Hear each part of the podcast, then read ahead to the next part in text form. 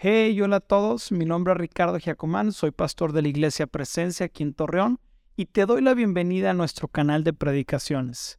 Estoy seguro que los mensajes que vas a escuchar te llenarán tu corazón de esperanza y fe para ver los planes y sueños que Dios tiene para tu vida y familia. Disfrútalo. Vamos a, vamos a hablar de la palabra de Dios. Creo que estamos pasando por un tiempo increíble como iglesia, un tiempo de milagros, un tiempo de, de ver a Dios de cerca, de ver a un Dios que está cercano a nosotros. Amén. ¿Cuántos pueden sentir eso, iglesia? Que tenemos a un Dios que está cerca de nosotros. Amén. Mateo 14, 28 dice, entonces Pedro lo llamó, Señor, si realmente eres tú, ordéname que vaya hacia ti caminando sobre el agua. Amén. Y el tema que hoy quiero compartirle he llamado Caminando sobre las aguas. ¿Cuántas tormentas en nuestra vida finalmente nos conducen hacia Dios?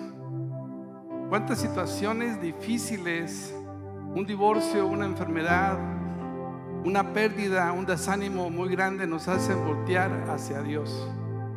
Cuando nuestra vida es una tormenta. Amén. ¿Cuántas veces hemos llegado a Dios producto de esa gran tormenta? Dios nos anima y nos llama, iglesia, a caminar sobre las aguas, sobre los imposibles, para que podamos experimentar su poder y su gracia al ser sostenidos solo por el Maestro. Amén. Tal vez estás pasando en este mismo momento por una tormenta difícil en tu vida donde Dios te está llamando a caminar sobre las aguas, donde Dios está provocando circunstancias, situaciones, momentos donde desesperadamente tienes que voltear hacia Dios, quizás como el último recurso, pero como el recurso más seguro que tú y yo podemos tener. Mirar a Jesús, ir hacia Jesús sin importar la tormenta y las situaciones difíciles que estemos pasando. Wow. Es hora de fijar nuestra mirada en Jesús, no en la tormenta. Es hora de poder ver el poder de Dios obrando en nuestra vida. Amén, iglesia. Es hora de caminar sobre las aguas. Así que yo quiero pedirte que cierres tus ojos y oremos juntos al Señor para que Él nos hable en esta noche. Padre, te damos gracias, Dios, porque Eres un Dios maravilloso. Y a través de las tormentas, a través de las cosas difíciles que estamos pasando, Padre, o que hemos pasado, siempre vendrán nuevas tormentas, vendrán momentos de prueba, vendrán momentos de dificultad, pero sabemos que siempre estarás ahí, Jesús, ofreciéndonos tu mano, ofreciéndonos crecer en la fe, llevar nuestra fe a otro nivel, Señor. Llevar nuestra fe a experimentar el poder de Dios en nosotros. Te damos gracias, Dios. Yo oro para que esta palabra caiga en buena tierra, Señor, y traiga mucho fruto en cada corazón. En el nombre de Cristo Jesús. todos dijeron, amén. Venga. La Biblia es, entre otras cosas, una lista inolvidable de paseos. Amén. El primero lo hizo Dios en el huerto del Edén con Adán y Eva. Dios con su pueblo Israel caminando por el desierto durante 40 años. Es otro paseo que vemos en la Biblia. Las siete vueltas que hizo Josué cuando tomó Jericó. Jesús con los dos discípulos camino a Emaús, donde aquellos hombres habían perdido la fe porque el maestro había muerto, había sido crucificado y ellos aún no sabían que estaba vivo. Habían perdido la esperanza.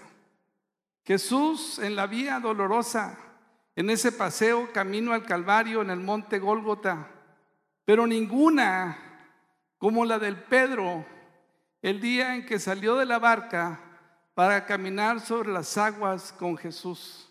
Amén. Eso fue algo increíble.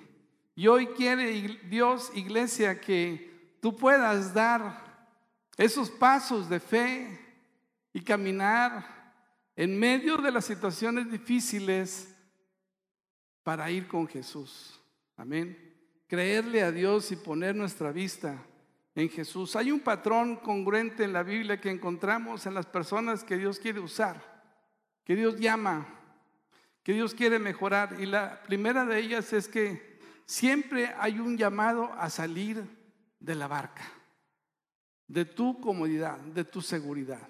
Dios siempre va a retar tu comodidad. Dios siempre va a retar esos lugares donde pones tu fe, y te va a invitar a salir de la barca. Amén. Siempre hay un temor que vencer, un temor a dejarse controlar por el invisible, tomar o dejar lo que creemos que tenemos seguro, la barca. Abraham tuvo que dejar la tierra de sus padres, de sus familias. Dios le dijo, ven y sal de tu tierra y de tu parentela. Salte de la barca. Y obviamente había temores. Nadie enfrenta un mar, una tormenta, una prueba difícil sin temor. Pero tenemos que vencer nuestros temores, nuestros miedos. ¿Cuántos dicen amén, iglesia?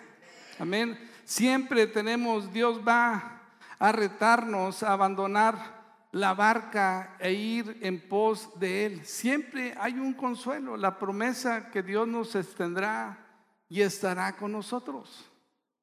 Ese es el consuelo y la seguridad que tenemos. Aquí hay lugares, si gustas tomar un asiento cómodo, ¿sí? siempre habrá una decisión que tomar. ¿Camino o me mantengo expectante?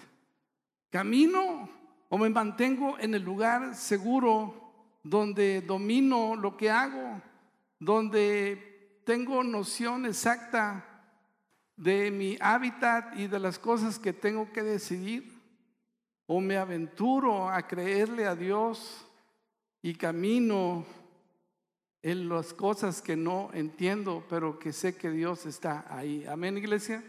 Así que hoy vamos a ver la historia de Pedro caminando sobre las aguas. ¿Estamos listos, iglesia? ¿Sí? Esta historia se encuentra en Mateo, en Marcos y en Juan.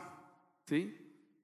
Las tres coinciden en algo que sucedió después de un gran milagro, la multiplicación de los cinco mil, la, alimentación de las cinco mil personas. Si tú lees Mateo, Marcos, Juan, este pasaje, caminando sobre las aguas, se encuentra después de un gran milagro, la alimentación de los cinco mil. Y dice la Biblia que eran cinco mil hombres, sin contar las mujeres y los niños. Dios había, algo, había hecho algo sumamente increíble. De cinco panes y dos peces, los había multiplicado para que comieran más de 25 mil personas. Ese milagro tan poderoso sucedió en las mismas manos de los apóstoles, en las mismas manos de los discípulos. La Biblia dice que Jesús tomó el pan, lo bendijo, lo partió y se lo dio a los discípulos para que ellos lo entregaran a la gente.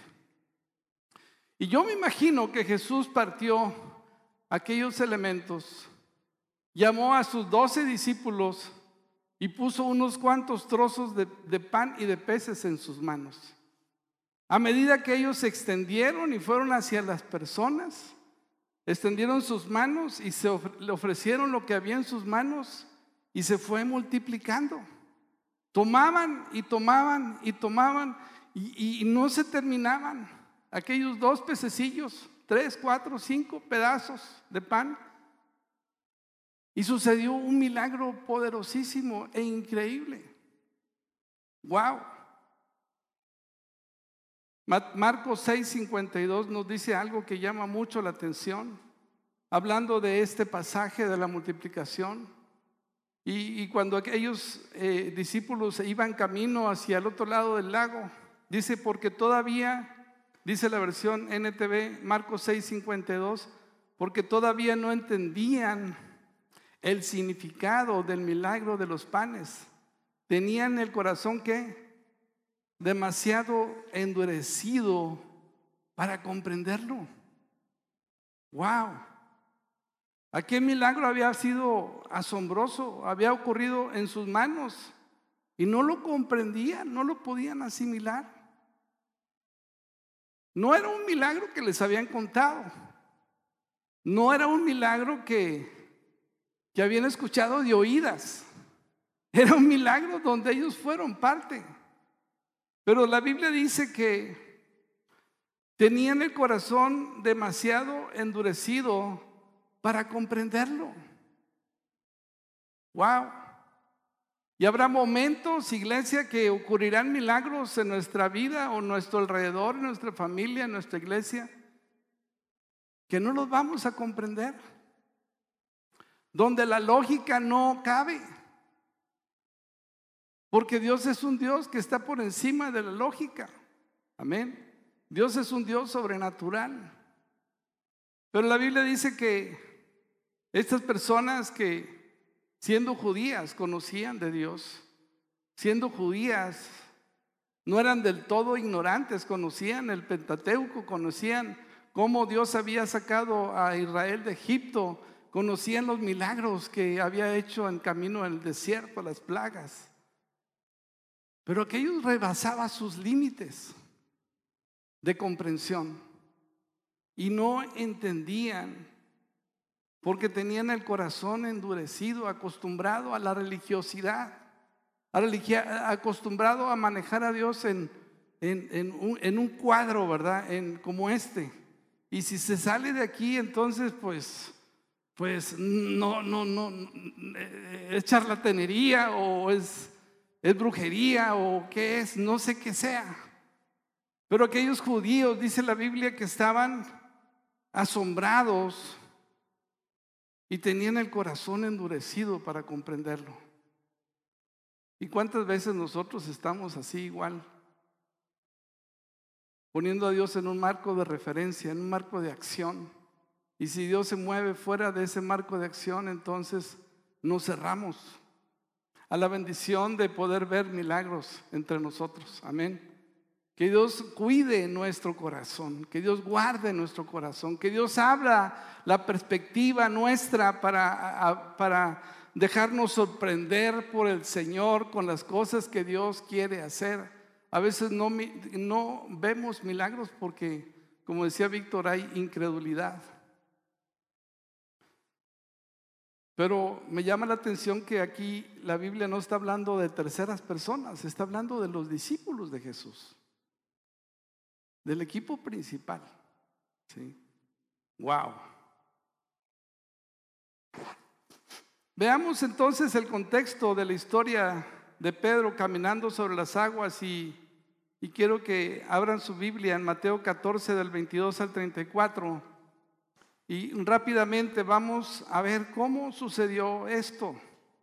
Lo que les acabo de decir ahorita es el contexto del suceso posterior, de lo que iba a pasar después de la multiplicación de los panes, caminar sobre las aguas. Amén.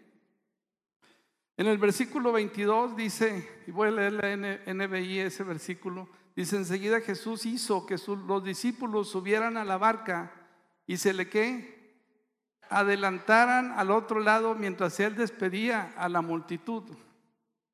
La multitud al ver que Jesús había hecho un gran milagro de multiplicación, querían hacerle rey.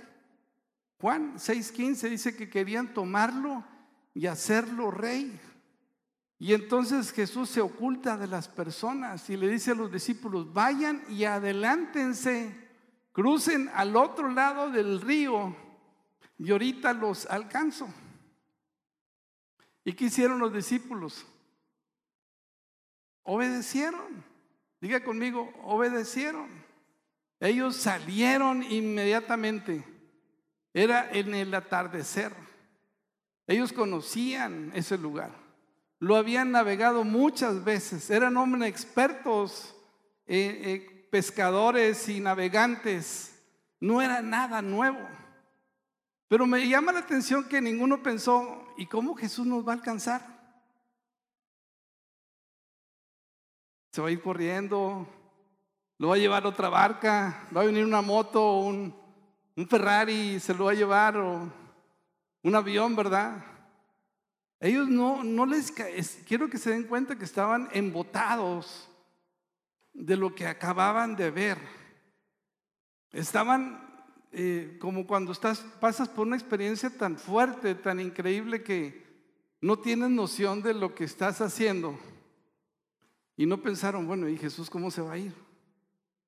O a un Juan, ¿verdad? Que eran de los más eh, cercanos, o Pedro, oye Jesús, pero nos vamos a ir, ¿y tú qué onda? ¿Quién te va a raid? qué onda? ¿Cómo te vas a ir? No, ellos se fueron, ¿sí? Rápidamente se fueron, obedecieron a Jesús. Y el versículo 23 dice, después de despedir a la gente, subió a la colina, ¿para qué? Para orar a solas mientras estaba ahí solo, cayó la noche. Wow. Jesús había elegido que en medio de un éxito increíble en su ministerio, tomar un tiempo para ir a cenar, para ir a descansar. No, ¿verdad? ¿Para ir a qué? Para ir a orar. Wow.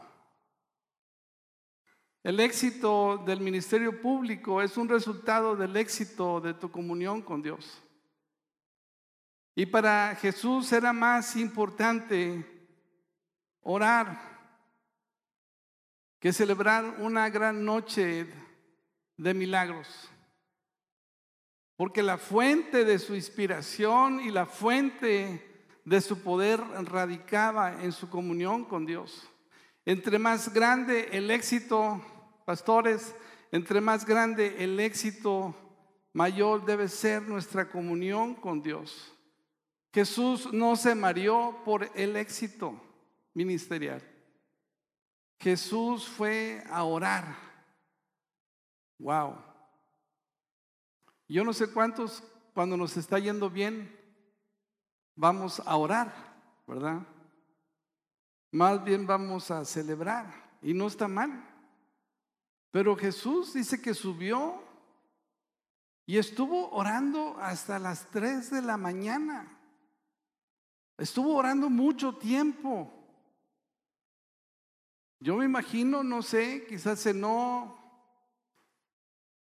a las 8, Empezó a orar hasta las 9, 10, 11, 12, hasta las 3 de la mañana. Sabemos que son las 3 de la mañana porque Mateo 14, 25 nos dice que a esa hora sucedió algo con Jesús y los discípulos.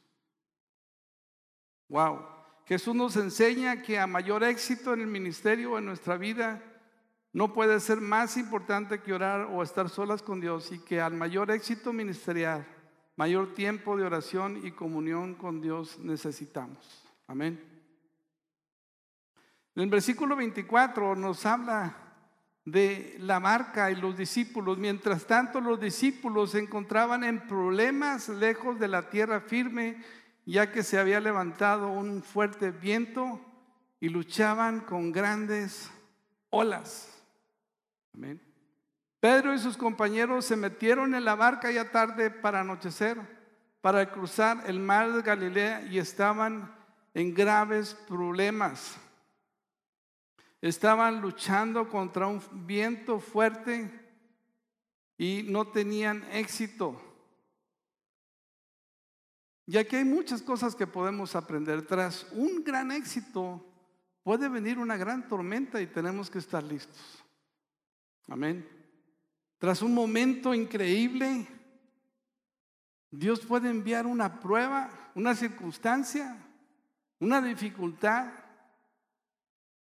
de tal manera que tenemos que estar atentos. Ahora quiero que notes lo siguiente. Jesús ya había pasado con ellos ese tipo de pruebas. En Mateo 8 vemos cuando Jesús estaba dormido, ¿dónde? En la barca. Y lo levantaron, ¿se acuerdan? Y Jesús reprendió las olas y el viento. Dios no te manda una prueba que no haya sido antes preparado. Jesús los había enseñado y ahora los estaba probando. Ya habían experimentado lo mismo. Ya les había dado autoridad, pero se les había olvidado, como sucede muchas veces a nosotros también.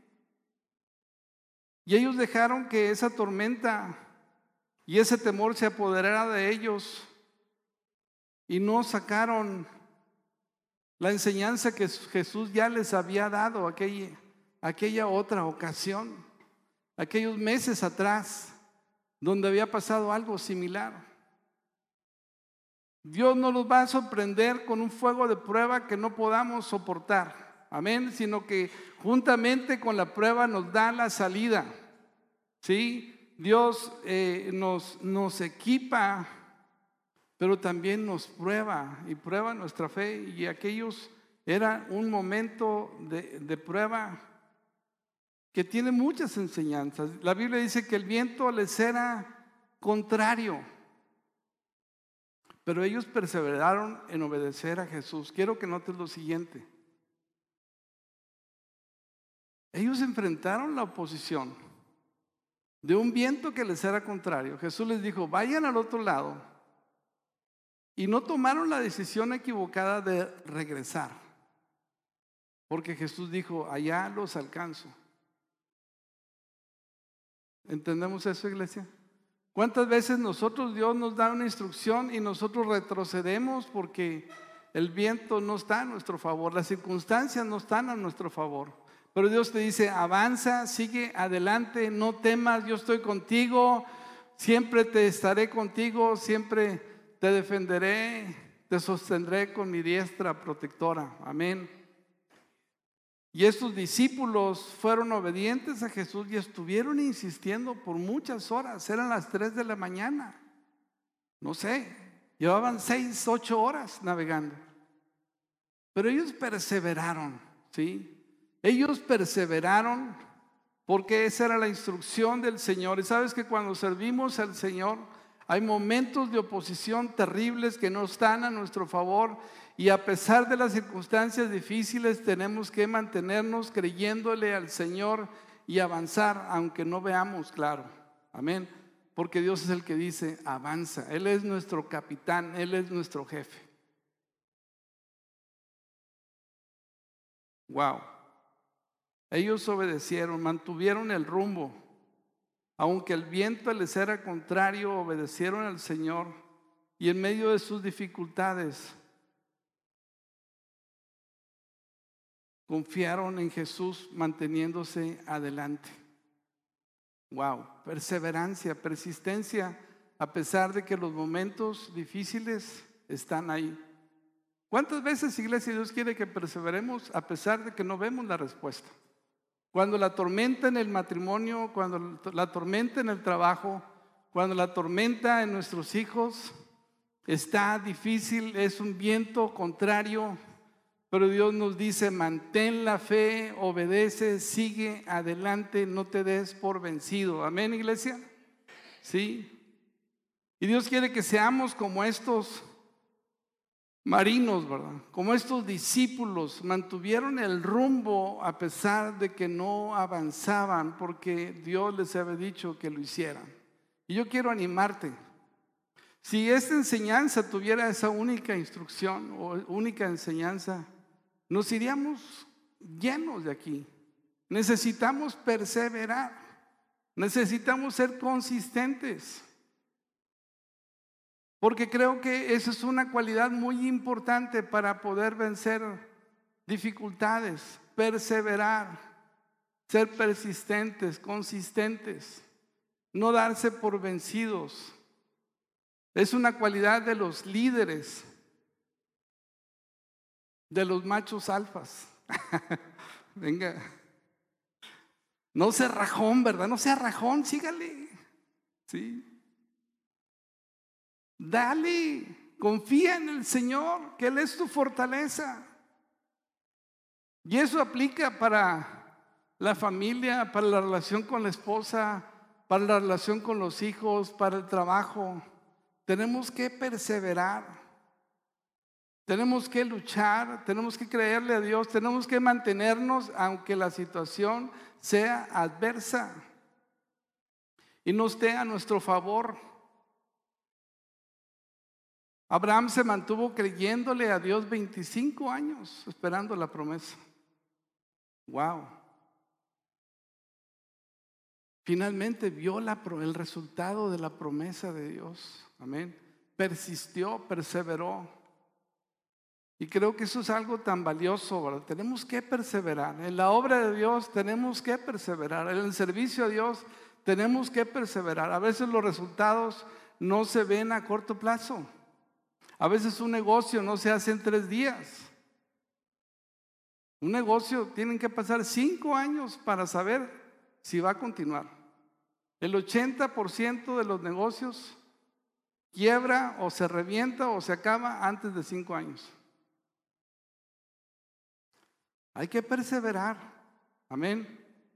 Como estos discípulos perseveraron. No dudaron, oye, no sé cómo equivocaría Jesús al mandarnos al otro lado. Pues mira cómo está esto. Mira cómo está la obra, no hay dinero, no viene gente, así estaba yo, ¿verdad? No vienen personas, eh, no sucede nada. Le estamos poniendo en lugar de que salga para pagar los gastos por mucho tiempo. Pero la primera prueba que Dios quiere que tú y yo pasemos, iglesia, es creerle a Dios y perseverar. Aunque siga la tormenta y aunque sigan los problemas, mantenerte confiando en Dios porque eso crea carácter. Amén. Crea paciencia, crea resistencia, fortaleza de carácter, ¿sí? Y eso es lo que le hace falta a nuestras generaciones, saber perseverar, ¿verdad? Saber luchar, mantenerse y no que a la primera de cambio ya, y la cosa se reventó con el marido porque se enojaron dos veces y ya no se soportan. Ya no lo aguanto. ¿Aló? ¿Alguien, ¿alguien conoce a alguien así? ¿Alguien conoce a alguien así, ¿verdad? que ya por cualquier cosa ya está brincando del jacal y se quiere ir a la casa de sus papás porque el marido le dijo que no. Es interesante, ¿no? Wow. Versículo 25. A eso de las 3 de la madrugada Jesús se acercó caminando sobre el agua. Habían pasado muchas horas, ¿sí? Y el versículo 26 dice, cuando los discípulos lo vieron caminar sobre el agua, quedaron aterrados, llenos de miedo, clamaron, es un fantasma. ¿Cuántas veces por no estar enfocado y estar atribulado y dominado por el miedo, en lugar de Dios vemos demonios o fantasmas? Amén. Y confundimos que Dios quiere ya hacerse presente y ayudarnos en medio de los problemas, pero, pero estamos tan ofuscados y tan metidos en el, en el problema que no vemos a Dios. Viene el hermano para orar por ti, para darte una palabra, para decirte ten ánimo. No, hermano, ahorita ni me hables, ahorita no, no quiero escuchar a nadie, estoy bien enojada, estoy bien enojado. Y es Dios dándote una salida.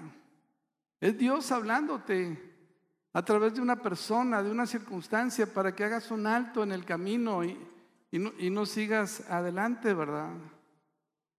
Wow. Estos discípulos dijeron, es un fantasma. Necesitamos abrir los ojos espirituales, iglesia, para poder ver a Dios. Amén. Y dejar fuera el temor, dejar que el, el temor nos domine para poder ver con claridad y sin confusión, ¿sí? Porque nuestras peores decisiones son las que tomamos cuando estamos en medio del temor o la confusión. Alguien me enseñó, nunca tomes decisiones importantes cuando estás pasando en medio de un tiempo difícil, porque la probabilidad de que te equivoques es muy alta. La probabilidad de que metas la pata con tu lenguota, ¿sí? Va a ser muy alta. Y quizás no va a haber vuelta atrás si la persona no tiene la capacidad de perdonar o para decir está bien, te equivocaste. Nunca tomemos decisiones en la oscuridad o en los momentos oscuros de nuestra vida, ¿verdad? En los valles de sombra y de muerte, porque nos vamos a equivocar. Tomemos decisiones cuando estemos caminando en la luz, no en la oscuridad. Y, creo que eso es tan real. Muchas veces tomamos eh, decisiones productos del enojo, del calor de la situación, con el estómago, y lo más probable es que vamos a meter la pata. No digo uno, las dos. Amén o no amén, ¿verdad? Pero Jesús les habló de inmediato y les dijo, no tengan miedo, tengan ánimo, yo estoy aquí. Dios te dice en esta noche, no tengas miedo, ten ánimo en medio de la tormenta. Yo estoy aquí contigo, yo soy, yo estoy aquí. ¿Sí? Creo, a ver, otra vez. En medio de la tormenta, en medio de la situación difícil, en medio del temor, Dios te dice, yo estoy aquí, yo soy, ten ánimo. Amén, ándale ya, ahora sí como que fui al público adecuado. Dios está ahí, iglesia. Dios no es ignorante, ni era ignorante de lo que estaba sucediendo con los discípulos. A Jesús no lo sorprendió en el camino la idea de encontrarse con ellos y que estaban atorados. Dios ya sabía que estaban atorados. Dios estaba formando carácter. Dios no nos trata como niñas, como personas de papel. Nos trata como seres eternos que somos. Como hijos de Dios nos pone a prueba. La Biblia dice que el que ama a su hijo, ¿qué? Disciplina, corrige, e instruye, educa. Y aquellos discípulos estaban siendo formados porque él iba a irse después. Y era importante que tuvieran firmeza de carácter. Era importante que aprendieran a enfrentar los problemas porque la vida no es fácil. Yo le digo a mis hijos, la vida no es fácil. La vida no es justa, es injusta. La vida no te da lo que tú quieres. Y no es un reclamo la vida. Pero no hay que negar que vivimos en un mundo imperfecto, en un mundo caído, en un mundo que está condenado. No estamos en el Edén. No estamos antes de la caída, estamos después de la caída y por eso hay tanta imperfección y tanta injusticia. No hay justicia. En México el nivel de impunidad es tremendamente alto. La probabilidad de que una persona no se le haga justicia es arriba del 80% o 90%, imagínate. De algún delito, robos, cualquier cosa que ponga eh, atente contra una persona. No vivimos en una sociedad justa, no, no gana el más capaz, no gana el mal. No sé, pero ya deberías de haberlo sabido antes. Si te frustras por eso, pues sorry, viviste una ilusión, una fantasía. No llegan a los mejores puestos los más, los más preparados muchas veces. Es por nepotismo, por, por tranza o por, por influencia. Pero sabemos que los que confían en el Señor les va a ir bien a pesar de todo eso. Amén. ¿Cuántos dicen amén a eso? A los hijos de Dios les va a ir bien a pesar de todas esas trampas, de todas esas condiciones, porque somos nuevos en Cristo Jesús. Amén. Y Él ha quitado la maldición del mundo caído sobre nosotros. Amén. Nosotros estamos en un nuevo reino. Jesús dijo, ustedes no son de este mundo, aunque están en este mundo. Tengan ánimo. Yo estoy aquí, dice el Señor. ¿Sí? ¿A quién está escuchando? Escuchando en la tormenta. ¿A Jesús? ¿Estás escuchando la voz de Jesús? ¿O estás escuchando la tormenta? ¿A quién le estás dando tu oído, tu atención? ¿A tus temores, a tus miedos? ¿O estás escuchando a Jesús en medio de la tormenta? Eh, aquí estoy. Ponme atención, muchacho, aquí estoy. No tengas miedo. Yo estoy aquí. Amén. Ten ánimo y quiero que iglesia, que en medio de las tormentas y de las pruebas difíciles que estemos pasando o que pasaremos, porque seguro pasaremos, Dios está ahí detrás de la tormenta. Si tú afinas tu oído, si te pones en el canal adecuado, vas a escuchar la voz de Dios. Porque Dios es el Dios de la tormenta. Amén. Dios es el Dios de los valles y también el Dios de los montes. Amén.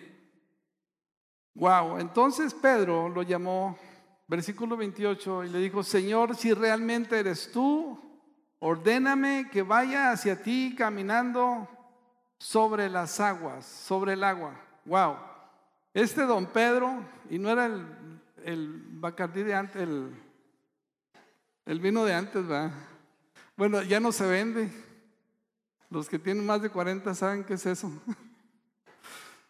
Este Pedro era arriesgado, era aventurero, ¿verdad? Era, era, era, era fuera de serie. Los demás se quedaron en la barca.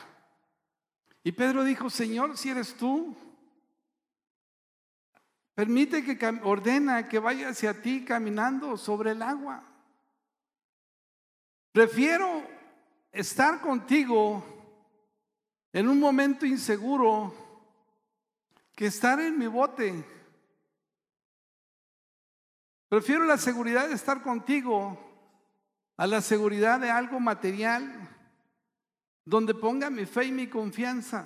Amén. Prefiero arriesgarme, Señor, a caminar en lo imposible, en lo indescifrable, pero estar contigo a estar en este lugar. Mi confianza y mi seguridad no están en este bote. Mi confianza y seguridad es estar contigo, Jesús, y yo quiero ir contigo. Amén.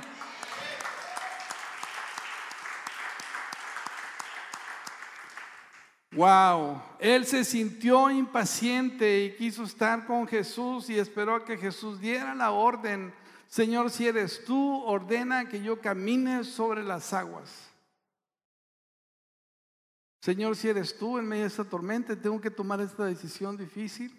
Dame convicción, Señor, que tú eres el que me estás diciendo que tome esta decisión y la voy a tomar. Aunque parezca que el mundo se va a hundir, pero prefiero confiar en ti que confiar en mis circunstancias. ¿Sí me estás entendiendo, iglesia? Y a veces Dios nos llama a que, que obedezcamos por fe. Que lo hagamos aunque nosotros no veamos nada. Esta iglesia se hizo de la nada, en un momento difícil, de una tormenta. Dios dijo, ya, es ya. Pasó lo de, lo de Ana Victoria y, empezamos una iglesia sin personas. Era, Señor, pues lo voy a hacer porque tú lo mandas, pero, pero pues yo no veo a nadie, nadie me está diciendo por una iglesia. Y me acuerdo que rentamos el Club de los Industriales, pagamos dos meses de renta por anticipado y empezamos la iglesia ahí. Al menos había 12 personas, ¿verdad? Mis hijos. Pero eso pasó mucho tiempo, muchos días. Se fueron seis meses así, muy pocas personas, dos, tres personas. Estábamos en medio de una tormenta, pero el Señor había dicho, ven y camina sobre las aguas. Ven y hazlo por fe, obedece y después se entiende.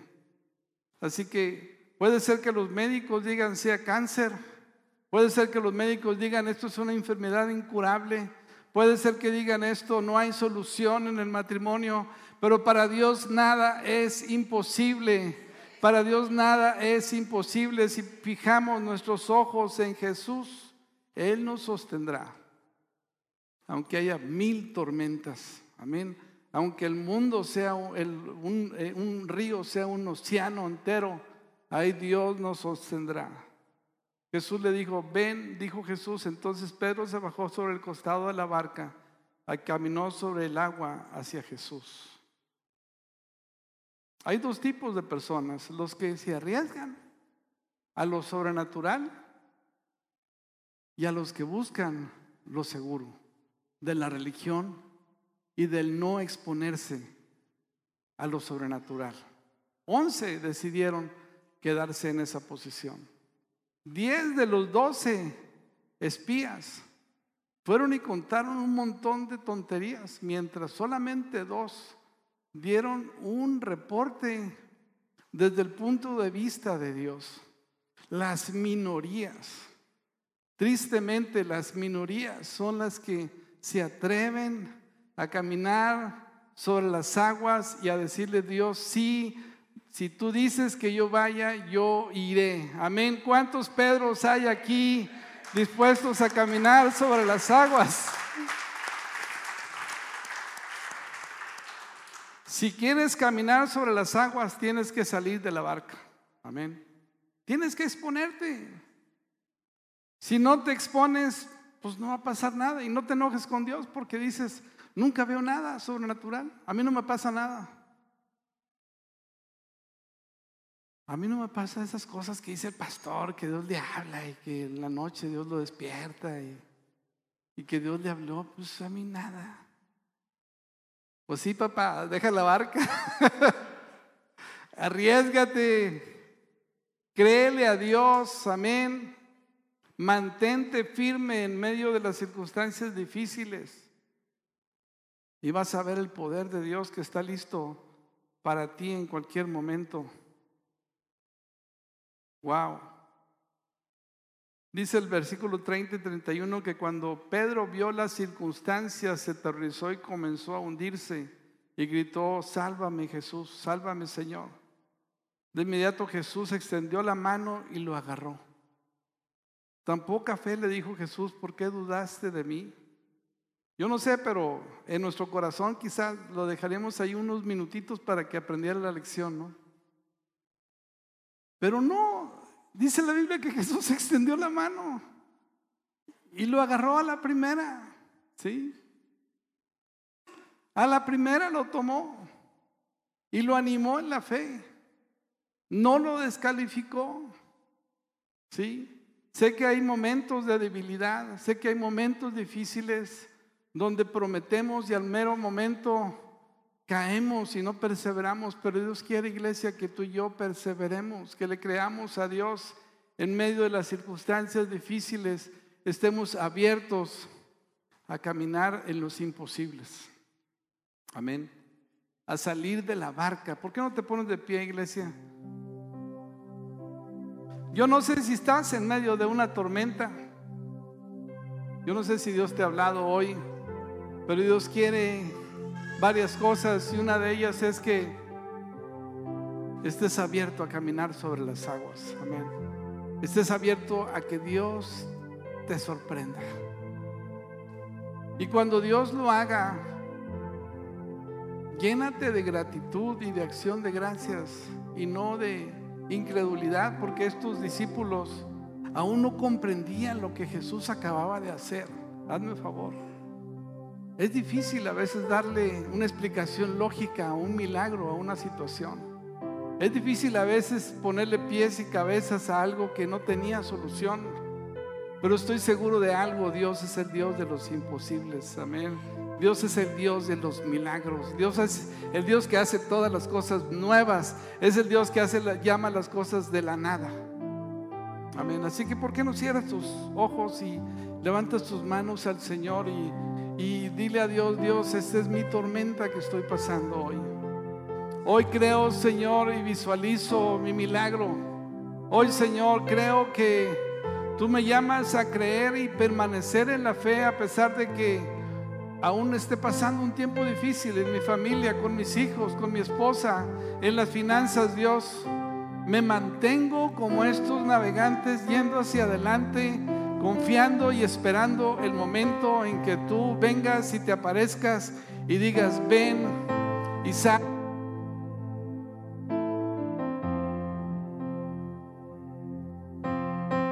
Jesús, Señor. Te damos gracias, Señor. Hoy le hablamos a la tormenta, Señor. Empieza a hablarle a la dificultad. Hoy le hablamos a esa situación que nos está llenando de temor, enfermedad, temor al futuro. En el nombre de Jesús, te vas de mi vida porque mi confianza está puesta en el Dios Todopoderoso. Está puesta en Jesucristo, que es mi refugio. Él es mi roca fuerte. Él es mi castillo fuerte. Él es mi escondedero fiel. En el nombre de Jesús ordenamos que toda enfermedad que atribula a tu pueblo, Señor, toda situación difícil, Señor, que nos llena de temor, Señor, en el nombre de Jesús le ordenamos que se vaya y que haya quietud y haya paz. Padre, oramos, Señor, para que haya quietud y paz en nuestro corazón. En el nombre de Cristo Jesús, porque para esto apareció el Hijo de Dios, para deshacer todas las obras del diablo, del enemigo, Señor. Gracias, Señor, porque el enemigo no tiene parte ni suerte conmigo.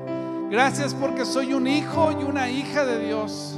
Gracias, Señor, porque me has dado el poder para reprender. Me has dado el poder, Señor, para ordenar que la tempestad se vaya. Vamos, iglesia, practícalo en el nombre de Jesús. Tú me has dado autoridad, Señor, para reprender la tormenta, las dificultades, para llamar las cosas que no son como si fuera. Hoy declaramos vida, Señor, donde hay muerte. Declaramos, Señor, eh, gozo donde hay tristeza. Declaramos sanidad donde hay enfermedad. Hoy declaramos, Señor, provisión donde falta provisión. Padre, en el nombre de Jesús, porque nos has llamado, Señor, a una vida abundante, Señor, porque eres un Dios generoso. Eres un Dios que da, Señor. Eres un Dios que multiplica. Eres un Dios que bendice, Señor. Lo vemos en la multiplicación de los panes. Vemos tu carácter, Señor, de bendecir, de dar, de multiplicar, Señor. En el nombre de Cristo Jesús te damos gracias, papi lindo. Gracias Dios, gracias Jesús. Hoy, Padre, en el nombre de Jesús, declaramos que hay quietud, que hay gozo, que hay victoria en nuestra vida, Señor. En el nombre de Jesús, hoy declaramos que nuestros hijos, Señor, están guiados y dirigidos por ti, Señor. Están cuidados por ti, Señor. Son esa generación, Padre, que se levanta para predicar, para exponer tu palabra, Señor, para traer a otros al reino de los cielos, Señor. Gracias, Cristo Jesús, Señor, por los milagros que harás. Gracias, Señor, porque mientras oramos, tu Espíritu Santo está sanando, está liberando, Señor, está rompiendo cadenas de opresión, Padre. Yo oro para que tú vengas y quites, Señor, toda opresión que pueda estar en medio de nosotros, limitándonos como hijos de Dios. Padre, en el nombre de Cristo Jesús, te damos gracias, Dios. Gracias, Padre. En el nombre de Cristo Jesús. En el nombre de Cristo Jesús. Amén. ¿Por qué no le das un aplauso a Jesús, iglesia? Venga. ¡Uh!